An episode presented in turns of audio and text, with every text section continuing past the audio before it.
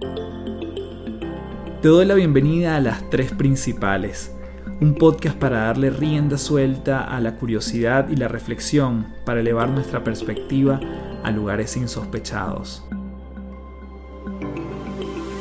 Mi nombre es Carlos Fernández y mucha gente me conoce como Café. Soy autor, conferencista internacional y te invito a transformar tu sabiduría en ejecución para vivir una vida en liviandad. Un espacio donde podemos transformarnos en paz un episodio a la vez.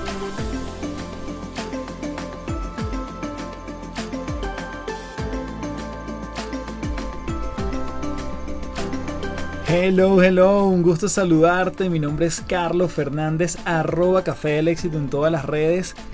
Gracias, principaleros, por ser parte de un nuevo podcast, una nueva edición de este podcast Las Tres Principales. En esta oportunidad te tengo un súper invitado y es Andrés Moreno. Andrés, si no te suena el nombre, seguramente te va a sonar una de las grandes empresas que ha creado y es Open English. Esta plataforma de educación, principalmente de enseñanza de idioma inglés, y tuvimos un viaje fascinante a través de esta conversación.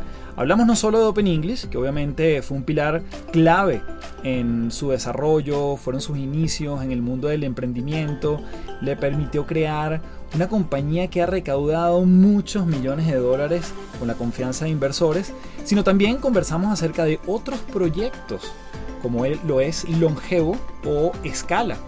Ya vas a ver de qué se trata cada uno de ellos. Nos dejó tips hermosos para seguir haciendo crecer no solo nuestros negocios si estás eh, iniciando uno o estás construyendo uno, sino incluso tips y consejos para aquellos que están incluso laborando para alguien más, para una empresa. Así que un episodio lleno de mm, diamantes, diría yo, por ponerle un poquito hasta cursi, Hoy te lo dejo aquí, Andrés Moreno, en las tres principales.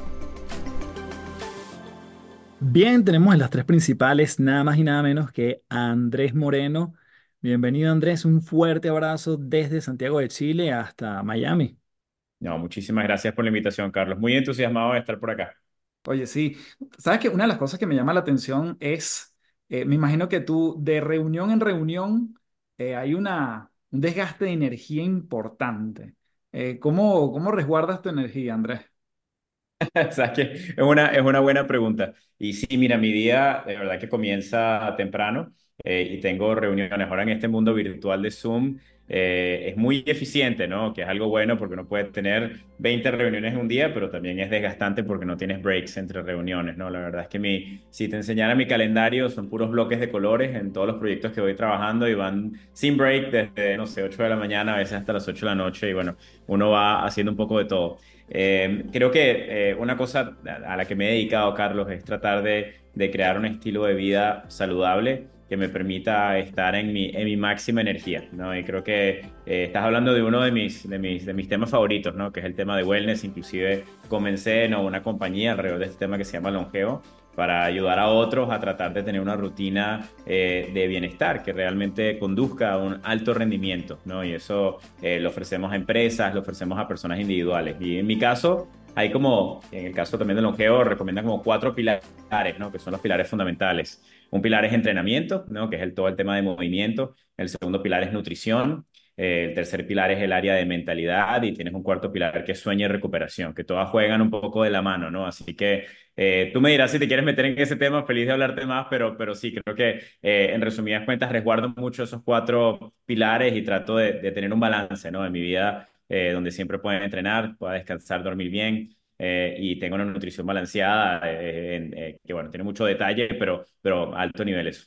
Sabes que me llama la atención porque justamente en, en, el, en el cuarto pilar que mencionas, que es el sueño, hace, tengo literalmente 20 días con una, una bandita para no respirar por la boca mientras duermo, porque además dicen lo bueno que es respirar por la nariz y que somos el único mamífero que además respira por la boca. Cuéntame un poquito de ese pilar del sueño, que pareciera que bueno, a veces lo sacrificamos y desde el mundo del emprendimiento a veces también se pone en juego. Sí. Yo creo que culturalmente en nuestra sociedad, especialmente siendo latinos, como, como que no hay una, no, no, ha, habido, no ha habido un entendimiento eh, histórico sobre la importancia del sueño, ¿no? Y realmente muchas de nuestras sociedades comienzan muy temprano, ¿no? Y el que primero se despierta es el, que, el primero que comienza y, y la gente se para a las 4 de la mañana y entrena a las 5 y hace unas, unos estilos de vida que, que realmente no dejan mucho espacio para el descanso. Y bueno, y es en ese sueño donde realmente todas las otras cosas que hacemos eh, eh, tienen, uh, pueden tener frutos, ¿no? Por ejemplo, si a ti te gusta entrenar, ¿no? Eh, y vas al gimnasio y quieres, cre quieres este, crecer tu musculatura, por decirte algo, si tú no duermes, pues tus células no se van a regenerar y no vas a poder, todo lo que hiciste en el gimnasio lo vas a perder, ¿no? Para ser, para ser claro. si a ti te gusta tener un día de trabajo balanceado, pues tus capacidades creativas, tu paciencia, eh, tu capacidad de, enfocarte, eh, depende mucho del tipo de sueño, ¿no? y cuando digo tipo de sueño, porque no es nada más la cantidad de sueños, sino también es la calidad de tu sueño, ¿no? Y la profundidad de tu sueño, ¿no? Eh, importan, importan muchísimo. si estás tratando de perder peso, por ejemplo, tener una dieta balanceada, te diría que si no, y te ha pasado seguramente, el día que uno duerme terrible, si duermes tres horas en una noche, y te ponen al día siguiente una comida no tan saludable enfrente, tu capacidad de decirle que no, esa comida poco saludable eh, baja como 10x, ¿no? Cuando, cuando no estás bien dormido, no estás bien descansado, porque sientes que necesitas azúcar, que necesitas un boost, ¿no? Para poder pasar el día. Entonces yo creo que el sueño realmente para mí es la, la fundación de todo. Eh, si yo tengo que elegir entre un día donde yo entrene perfecto, pero haga todo lo demás mal, o yo eh, coma perfecto, pero haga todo lo demás mal, o yo duerma muy bien y haga lo demás mal, yo preferiría siempre dormir muy bien y bueno, así no entrene o como ok, pero, pero creo que el sueño para mí es como la, el primer piso del edificio, ¿no? Sin eso, sin eso lo demás no funciona. Me, parece genial porque el, yo somos contemporáneos, entonces nacimos los dos en el 82. Mi pregunta aquí va correctamente o, o dirigida a los 40. Eh, ¿En los 40 sentiste que hubo un, un cambio? ¿Lo sentiste antes por tu estilo de vida? ¿Sucedió quizás más hacia los 30? Porque a mí me pasó como a los 38. No sé cómo lo viste tú en términos de edad versus todo esto que estamos conversando. Total, yo creo que, bueno, mira, el sistema de salud eh, actual, esto fue lo que nos inspiró para, para empezar Longeo, eh, está enfocado en, en ayudarte a, a, en ayudarte cuando ya tienes una enfermedad crónica, ¿no? Eh, tú vas al médico y vas al hospital cuando ya tienes diabetes, cuando ya tienes un tema cardíaco, ¿no? Lo que sea. Pero ahí ya casi que es muy tarde, ¿no? Ya, ya tienes que tratar de revertir una, una situación en la que te has metido. Eh, y creo que la oportunidad de, de, los que estamos todavía sin esas enfermedades crónicas, este, o los que tienen alguna enfermedad crónica pero no otra, nunca es tarde para comenzar, es tratar de demorar la llegada de esas enfermedades lo más posible, ¿no? Para vivir un estilo de vida saludable. Eh, y eso se logra con cambios en, hábitos, no se logra tomándose una pastilla, ¿no? Yo creo que el sistema de salud está muy, muy enfocado en tómate esta pastilla para sentirte mejor eh, y al final, inclusive esas pastillas no te, no te pueden ayudar a vivir una vida con unos hábitos más saludables. Entonces, yo creo que eh, mientras uno antes pueda comenzar a, darle vuelta, ¿no? Al, al barco y, y, comer mejor, dormir mejor, moverse y priorizar realmente eso, yo creo que uno le va a ir, le va a ir mejor a la, a la larga, ¿no? Y claro, son, es una propuesta de valor difícil de vender, porque si yo te digo, mira, Carlos, tienes que hacer estas 20 cosas y eh, eh, eso te va a dar 5 años más eh, o 10 años más de vida saludable en 20 años, quizás eso es menos eh, tangible que, bueno, que, comerte una torta de lo rico que se siente hoy, ¿no? Entonces creo que, o, bueno, quédate en tu casa viendo Netflix porque eso se siente rico en vez de ir a entrenar, ¿no? Entonces como que yo creo que eh, es la, eh, tienes que estar muy enfocado, ¿no? En, en, una, en una satisfacción futura, aunque te diría que cuando ya entras en un estilo de vida saludable, el día que no vas al gimnasio te sientes mal, el día que comiste mal te sientes mal, el día que duermes mal te sientes mal. Yo creo que ya uno se empieza a, cambiar los hábitos y uno pasa a ser una persona saludable en función de todos esos hábitos que has cambiado. Y entiendo que eso fue también algo que te pasó a ti, es decir, si estabas en una vorágine, en el modo urgencia, en obviamente, bueno, hacer funcionar empresas y te viste afectado de salud y es como la génesis de longevo que me contaréis un poquito eh, no, total, total. No, tiene, una historia, gracias por, por, preguntarla, tiene una historia por detrás. Tal cual, habíamos comenzado, bueno, Open English, teníamos ya años creciendo la compañía, la empresa pasa de, de ser una startup a ser una empresa muy grande. Ya para el 2015 habíamos levantado más de 120 millones de dólares de capital de las firmas de inversión más grandes de Silicon Valley eh, en Estados Unidos y bueno, una responsabilidad enorme con cientos de miles de, de, de clientes en, en en docenas de países, con miles de empleados. Bueno, una, una, una unos logros eh, muy bonitos, ¿no? Eh, y con un sentido de propósito enorme pero también con, una, eh, con un estilo de vida ¿no? Que, no, que no apoyaba, digamos, el largo plazo. ¿A qué me refiero? Bueno, estaba viajando a alguna oficina de la compañía toda la semana. Cuando uno, por cierto, cuando uno viaja es terrible, ¿no? Porque el momento que te montas en un avión ya la comida es mala, ya te cambia el uso horario, ya no dormiste bien, eh, ya ese día probablemente no te dio tiempo de ir al gimnasio. Y bueno, y eso cuando pasa semana a semana, terminas cayendo en un estado donde, bueno, en mi caso, subía, imagínate, yo ahorita, ahora peso 170 libras, em, será como creo que 80 kilos, 78 kilos por ahí. Eh, bueno, estaba en 240 libras, ¿no? Imagínate, o sea, estaba muy pesado. Y, y más allá del peso y de cómo uno se siente con el peso, ¿no? Eh, era la, mi, energía, ¿no? Sentía que realmente, quizás lo ha sentido, algunos de los que nos escuchan lo sienten, que mira, a las 2 de la tarde como que, ¡pum!, pegan contra una pared y, y, se les acaba la energía para el día, ¿no? Y realmente es es como que tienes que hacer un trabajo enorme, ¿no? Para poder pasar la tarde y mientras más responsabilidades tienes, pues se hace peor. Entonces, bueno, eh, decidí como buen emprendedor decir, mira, ¿por qué, no, ¿por qué no buscamos hablar con los mejores expertos del mundo? Vamos a resolver este tema y realmente cambié mi vida por completo. Me metí en el tema de nutrición y empecé, por ejemplo, a, a no solamente ver qué estaba comiendo, sino cuánto estaba comiendo, eh, en qué horarios estaba comiendo, ¿verdad? Y empecé, por ejemplo, a hacer ayuno, que en la mañana me cae buenísimo, a reducir calorías de esa manera, eh, a empezar a comer solo, eh, bueno, tengo una dieta muy estricta donde estoy comiendo solo ingredientes este, particulares y específicos, donde,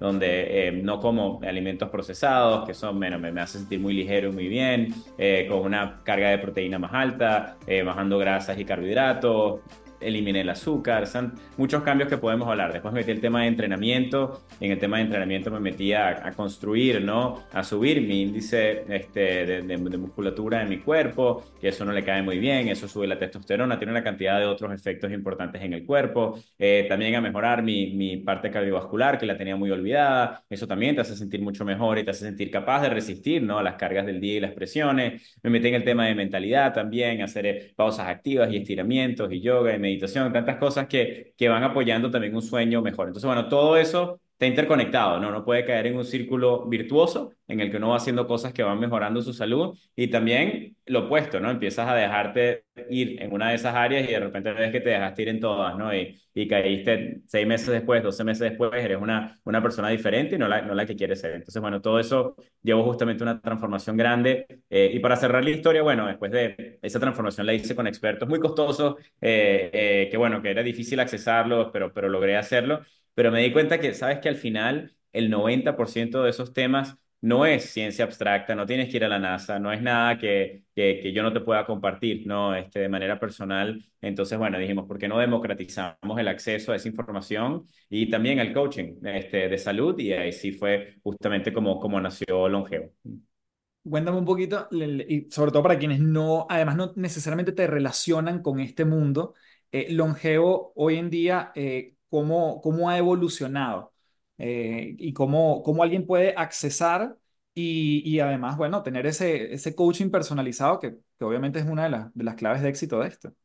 Eh, mira, la buena pregunta es, creo que nosotros no nos da miedo escalar el tema humano, ¿no? Cuando comenzamos Open English nos decían, oye, es imposible escalar seres humanos, ¿no? Y, bueno, el año pasado, para tener una idea, dimos clase, casi 10 millones de clases en vivo, ¿no? O sea, que lo hemos escalado y no hemos sacrificado el acceso a un profesor, porque al final del día, sí, yo te puedo dar muy buenas actividades, sí, te puedo crear muy buen contenido, pero la adherencia a un programa viene mucho por ese elemento humano, ¿no? Esa motivación, esa, esa conexión que tienes con el profesor, esa, esa empatía, ¿no? Que puede tener un ser humano, especialmente en el, podemos hablar luego de inteligencia artificial más adelante, ¿no? Pero, pero en un mundo de inteligencia artificial creo que esos valores humanos todavía son muy importantes y son fundamentales y se hacen inclusive más importantes. Y bueno, en un tema de, de cambio de hábitos aún más, porque yo te puedo decir, yo te puedo pasar un libro con todos los mejores conocimientos del tema de, de, salud y bienestar, pero de ahí a que tú lo puedas implementar es difícil. Mira, a veces hasta tomarnos unas vitaminas en la tarde, una cosa tan sencilla como eso, uno se lo olvida, ¿no? Y yo creo que para, para tú poder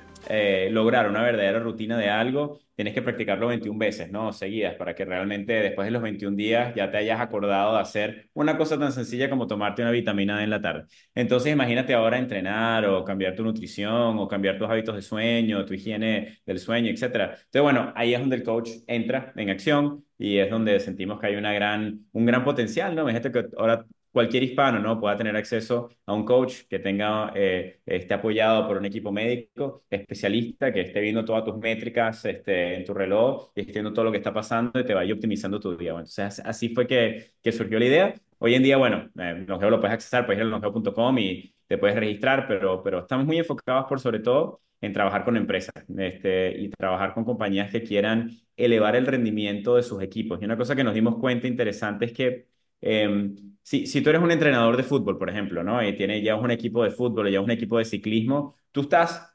totalmente, eh, si tu trabajo como directivo ahí estaría totalmente enfocado en que cada una de esas personas de tu equipo de fútbol, equipo de ciclismo, quiere saber cómo durmieron, quiere saber cómo comieron, quiere saber todo, ¿no? Estás eh, micromanaging, ¿no? Exactamente todo lo que hacen en su día. ¿Y por qué como directivo de una compañía no tenemos esas herramientas en el menú ejecutivo para, para optimizar, ¿no? a, a las personas de nuestro equipo? Cuando al final te aseguro que si alguien en tu equipo durmió mal, se peleó con la pareja, está de mal humor, eh, no, no comió bien, no entrenó, no va a ser tan colaborativo, no van a venir las mejores ideas de esa persona ese día, ¿no? Entonces creo que allí, allí es donde queremos cambiar un poco esa, esa cultura, ¿no? Y queremos dar, queremos incluir en el menú ejecutivo eh, estos aspectos que nos parecen tan importantes.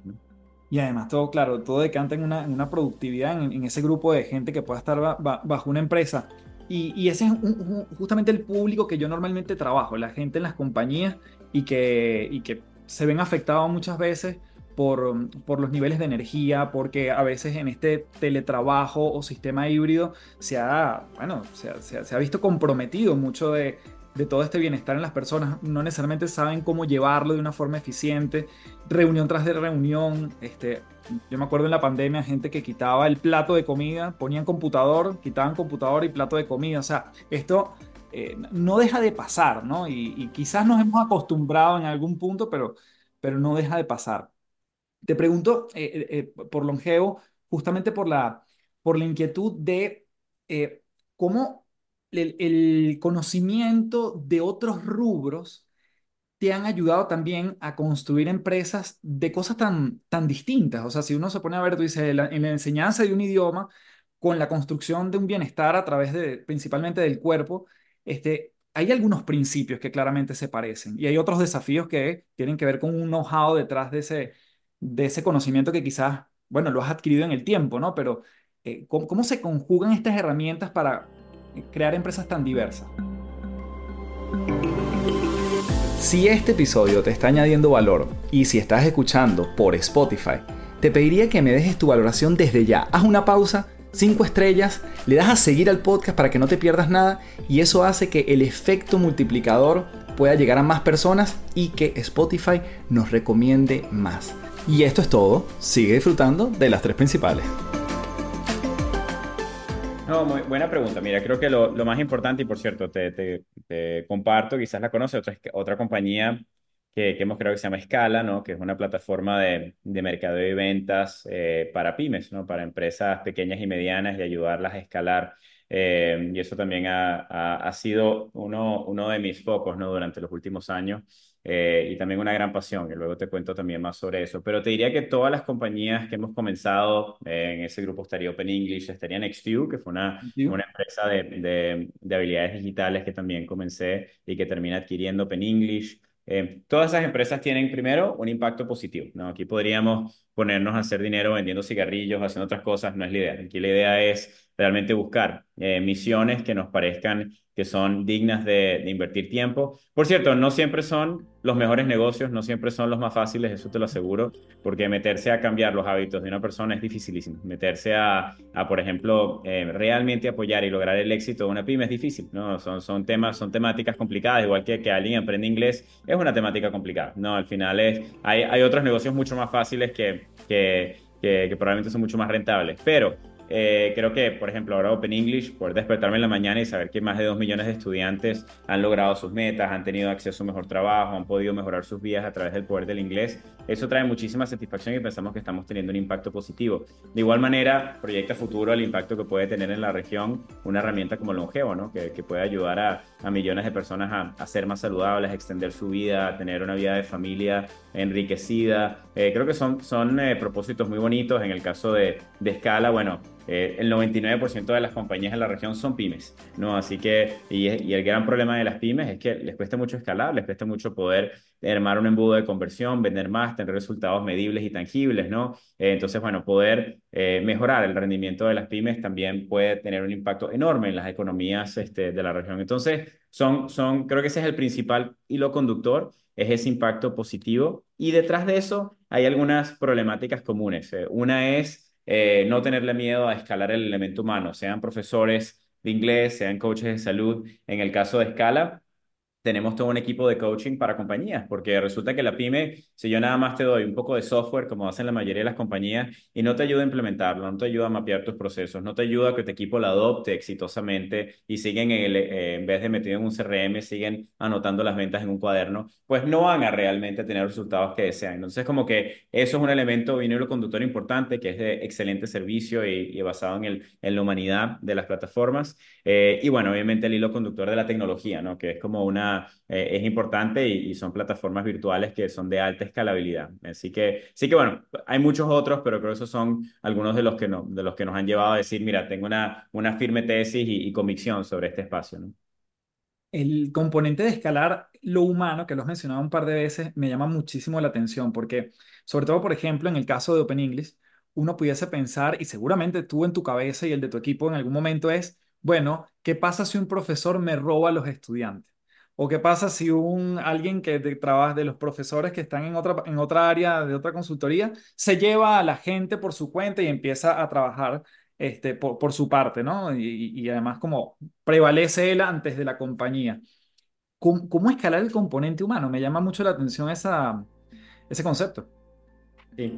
Mira, yo creo que cuando armas un servicio que realmente tiene valor, por ejemplo Uber, ¿no? Tú podrías de la misma manera anotar el teléfono del, del conductor de Uber y, llamar a esa persona. Pero la conveniencia de que tú puedas en cualquier momento eh, eh, llamar a un Uber y estás cinco minutos a alguien que te puede recoger, probablemente le gana, ¿no? A, tener que llamar a esa persona y eh, cuadrarle el pago y tener el dinero y ponerte de acuerdo en cuánto le vas a pagar y. Entonces como que hay, el servicio mismo y la conveniencia del servicio es lo que dicta que sigas usando el servicio. De igual manera, en Open English, sí, quizás puedes tener acceso a un profesor, pero la conveniencia de un costo muy bajo, ¿verdad? Porque realmente el costo es bajísimo, eh, tú puedas tener acceso ilimitado a profesores nativos, 24/7. A las 3 de la mañana te despertaste, no puedes dormir, te conectas y tienes un profesor eh, y además tienes toda la metodología, eh, te vamos guiando a través del marco común europeo para que logres tus certificaciones, pases de nivel, lo puedas poner en tu currículum. Son muchas cosas que hacen que yo creo que la, la, comparación no sea muy clara en por qué, por qué prefieres usar el servicio este,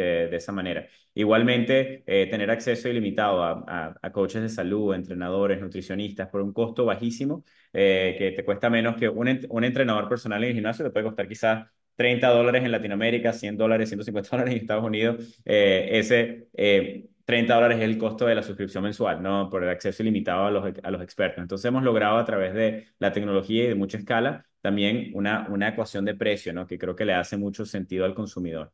Mm, interesante. Andrés, en el, hoy en día hablar de todas estas cosas eh, suenan relativamente comunes, Uber, Airbnb o cualquier sistema de esta naturaleza, eh, pero en el 2005 probablemente no. Es decir, cuando tú comienzas tu aventura también de, de Open English, esto era un terreno, y menos en Latinoamérica, un terreno inhóspito. Em, ¿Te inspiraste de algo? ¿Había un modelo de negocio del cual tú te quisiste agarrar? ¿Cómo empezaste a, a convencer a gente para que invirtiera en Open English, siendo esto tan, bueno, un terreno que no se le veía necesariamente una, una fertilidad. Fue, fue, una historia de emprendimiento con muchos retos, ¿no? Y creo que eso nos ha formado. No, no fue, esto no fue una historia de estas que eh, hay historias a veces en la prensa que uno lee como que, mira, comenzó esta compañía, en ocho meses valió un billón de dólares y la vendió ya. como que esta no fue esa historia. Eh, me, me, encantaría si hubiese sido así, pero en el fondo creo que los retos, ¿no? Es una historia de 15 años donde, bueno, ahora es una compañía muy grande, muy conocida, pero pasamos por, por muchísimos momentos difíciles, ¿no? Este, y, y comenzando, imagínate, yo no vengo de una familia adinerada ni, ni de negocios, mis padres eran sociólogos. Eh, yo, bueno, decido estudiar ingeniería, luego en el último año de ingeniería eh, me, me, ah, soy cofundador de una, de una, empresa que daba eh, clases para compañías, trayendo a profesores norteamericanos a, a vivir en, en, América Latina, totalmente offline, ¿no? En esa época. Y, y, bueno, pero así comienzo a involucrarme en el tema de educación, en el tema de inglés. Eh, me tocó dar cientos de horas de clases, me tocó vender directamente a compañías, a consumidores. Entonces empecé a entender la necesidad de primera mano y luego tuvimos el sueño, ¿no? de democratizar ese servicio para que millones de personas lo pudiesen utilizar. En el caso de esa empresa antigua, pues solamente vendíamos a compañías, porque venderte un servicio personal, ¿cómo te iba a montar un profesor en un, en, en un carro a ir a visitarte, no a tu casa? En esa época no, no, no tenía ningún sentido, lo, lo, hubiese sido carísimo además, ¿no? Entonces, eh, poderlo hacer por internet 24/7 era algo que en esa época, tienes razón, sonaba totalmente descabellado. Inclusive cuando primero lo intentábamos, costaba carísimo poder dar ese servicio, ¿no? Y los inversionistas nos decían, nunca vas a poder reducir el costo de tus clases y de tu servicio a un punto en el que esta compañía sea rentable, ¿no? Y probablemente eso también se lo dijeron a Uber y a todas las otras compañías que, que, tienen, que tienen servicios humanos. Pero mira, lo logramos hacer, lo logramos escalar con mucho esfuerzo. Yo termino mudándome a Estados Unidos porque fue imposible levantar capital.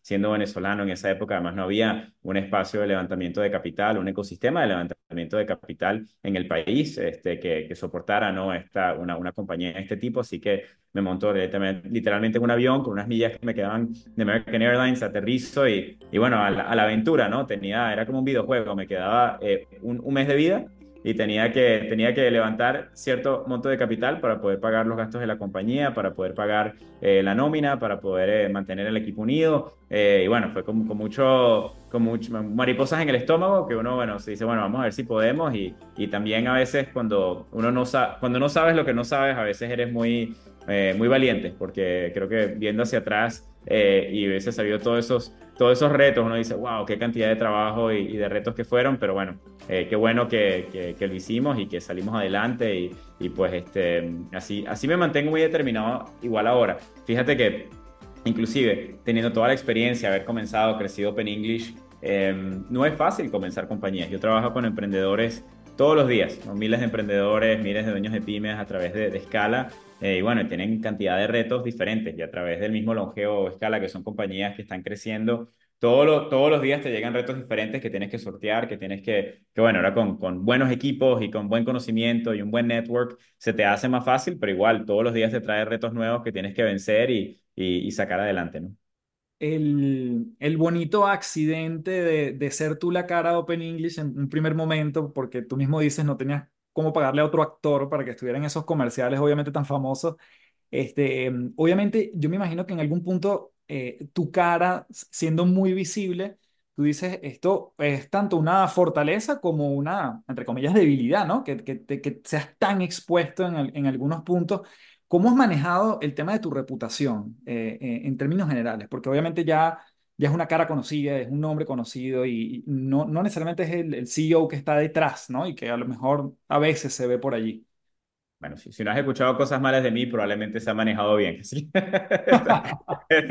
no, pero fuera de broma, eh, primero, como tú dices, eh, creo que por, el por qué eh, salí en los comerciales cuando comenzamos y éramos una startup, queríamos salir en televisión, porque cuando comenzamos a mercadear en línea, eh, nos dimos cuenta que en esa época, y todavía pasa, ¿no? Cuando tú sacas un anuncio en un banner ad y le haces clic, eh, tú eres, probablemente no pones tu tarjeta de crédito en algo que no conoces, ¿no? Y menos en un carrito de compra de una compañía que no conoces. Así que queríamos crear marca, además que queríamos explicar el concepto de educación online, porque no existía. Eh, me acuerdo que hablando con una señora por teléfono me decía como que, mira, y los profesores están dentro de la computadora, ¿cómo funciona? O sea, como que no había, no había una cultura de, de, de, de, educación, de, de EdTech, ¿no? Eh, comenzamos a correr anuncios, nos dieron eh, dos días para producir dos anuncios, no teníamos dinero, como tú dices, no teníamos actores, no teníamos nada. Nosotros mismos escribimos los guiones.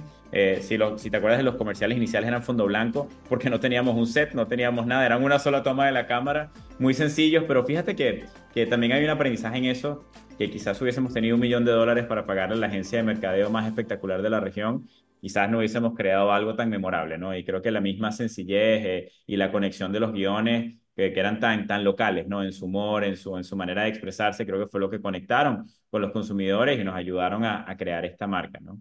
Uh, así que, así que, y luego, bueno, sí, tienes razón, la marca hoy en día, Carlos, es impresionante, tiene un reconocimiento de 9 de 10, en realidad 9,5 de 10 hispanos, ¿no? De 700 millones de personas conocen Open English. Es difícil encontrarse a alguien en la calle que diga, no, nunca he visto un anuncio de Open English, no sé de qué me estás hablando.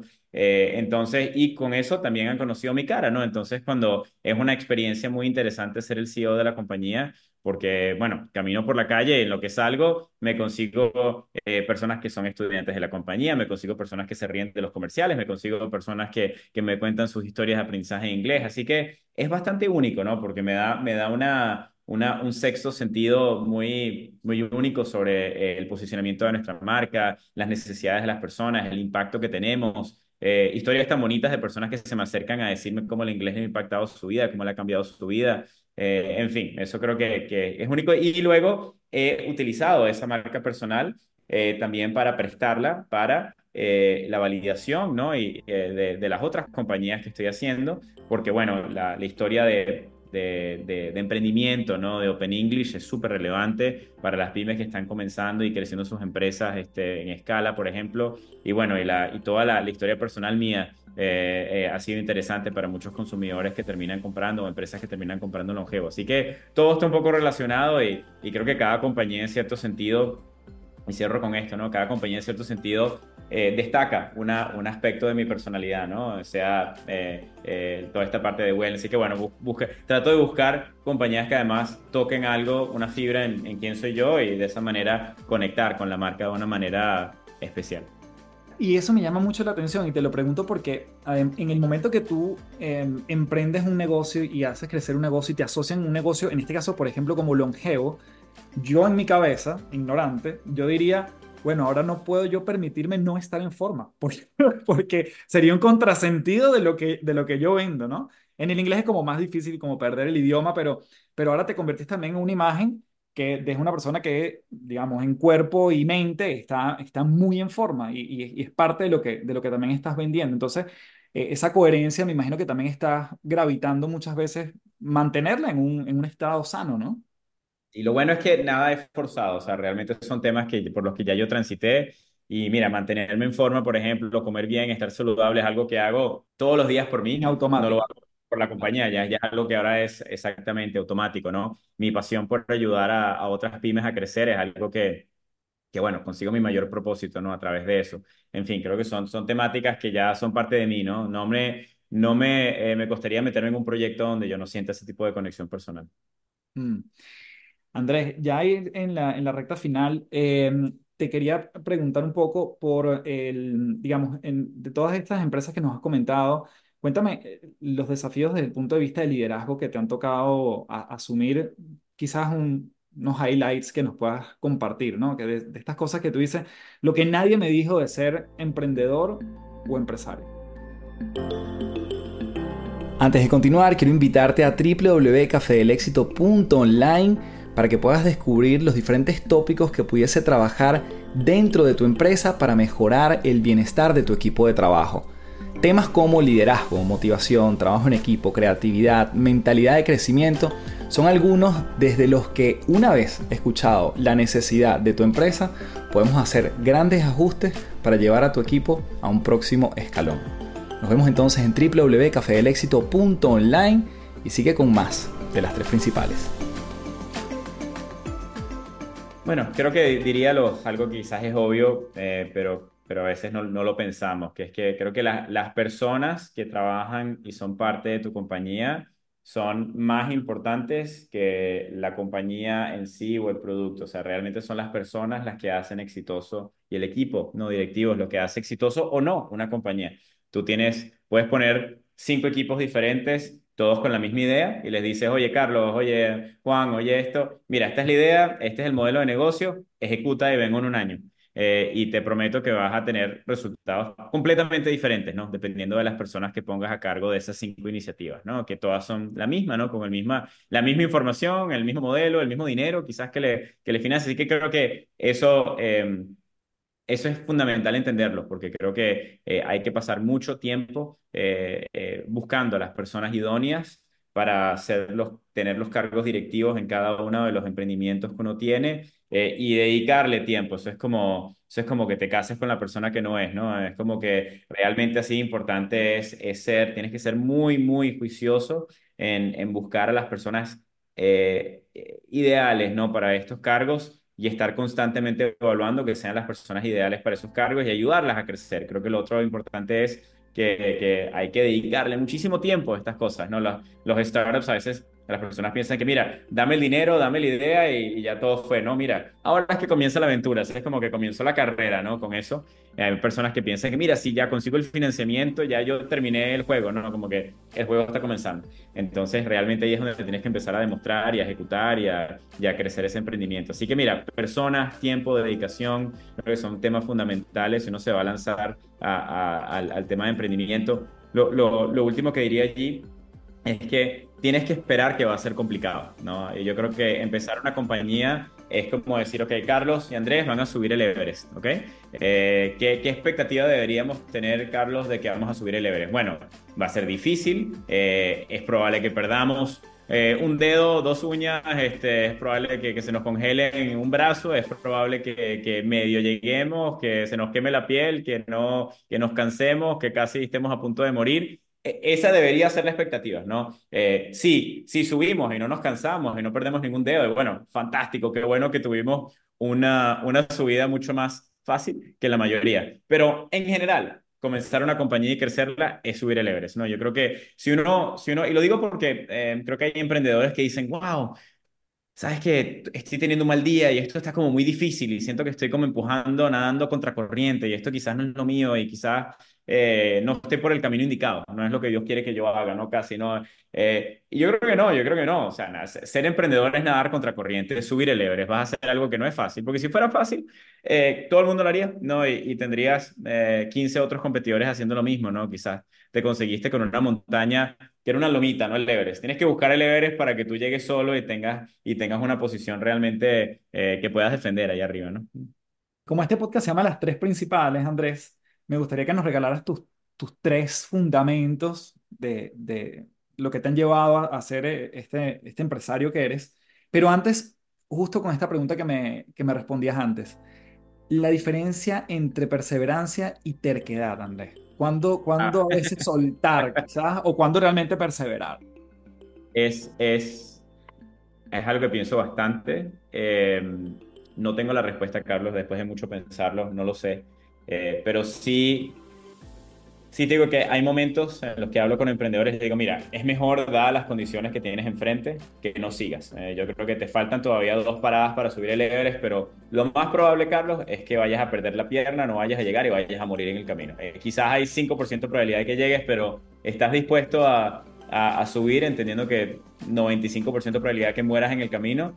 y eso solo lo sabe el emprendedor y creo que tienes que hacer ese juicio de valor en cuando muy honestamente contigo de, bueno, cuánta energía te queda en el tanque para terminar de subir esos mil metros que te faltan y si lo puedes hacer o no lo puedes hacer, ¿no? Y eso solamente lo sabe la, la persona, ¿no? Y los riesgos son grandes, ¿no? Los riesgos de, de perder todo. Hay emprendedores que dicen, mira, me queda tantos ahorros, meto esos últimos ahorros que tengo en sacar la compañía adelante y en llegar a esa próxima parada, o dejo tres, cuatro años de trabajo en el camino y lo dejo hasta ahí. Wow, eso es una, eso es una es una decisión súper difícil. Yo me he visto en esa decisión y en esa posición. Tomo esas decisiones todos los días.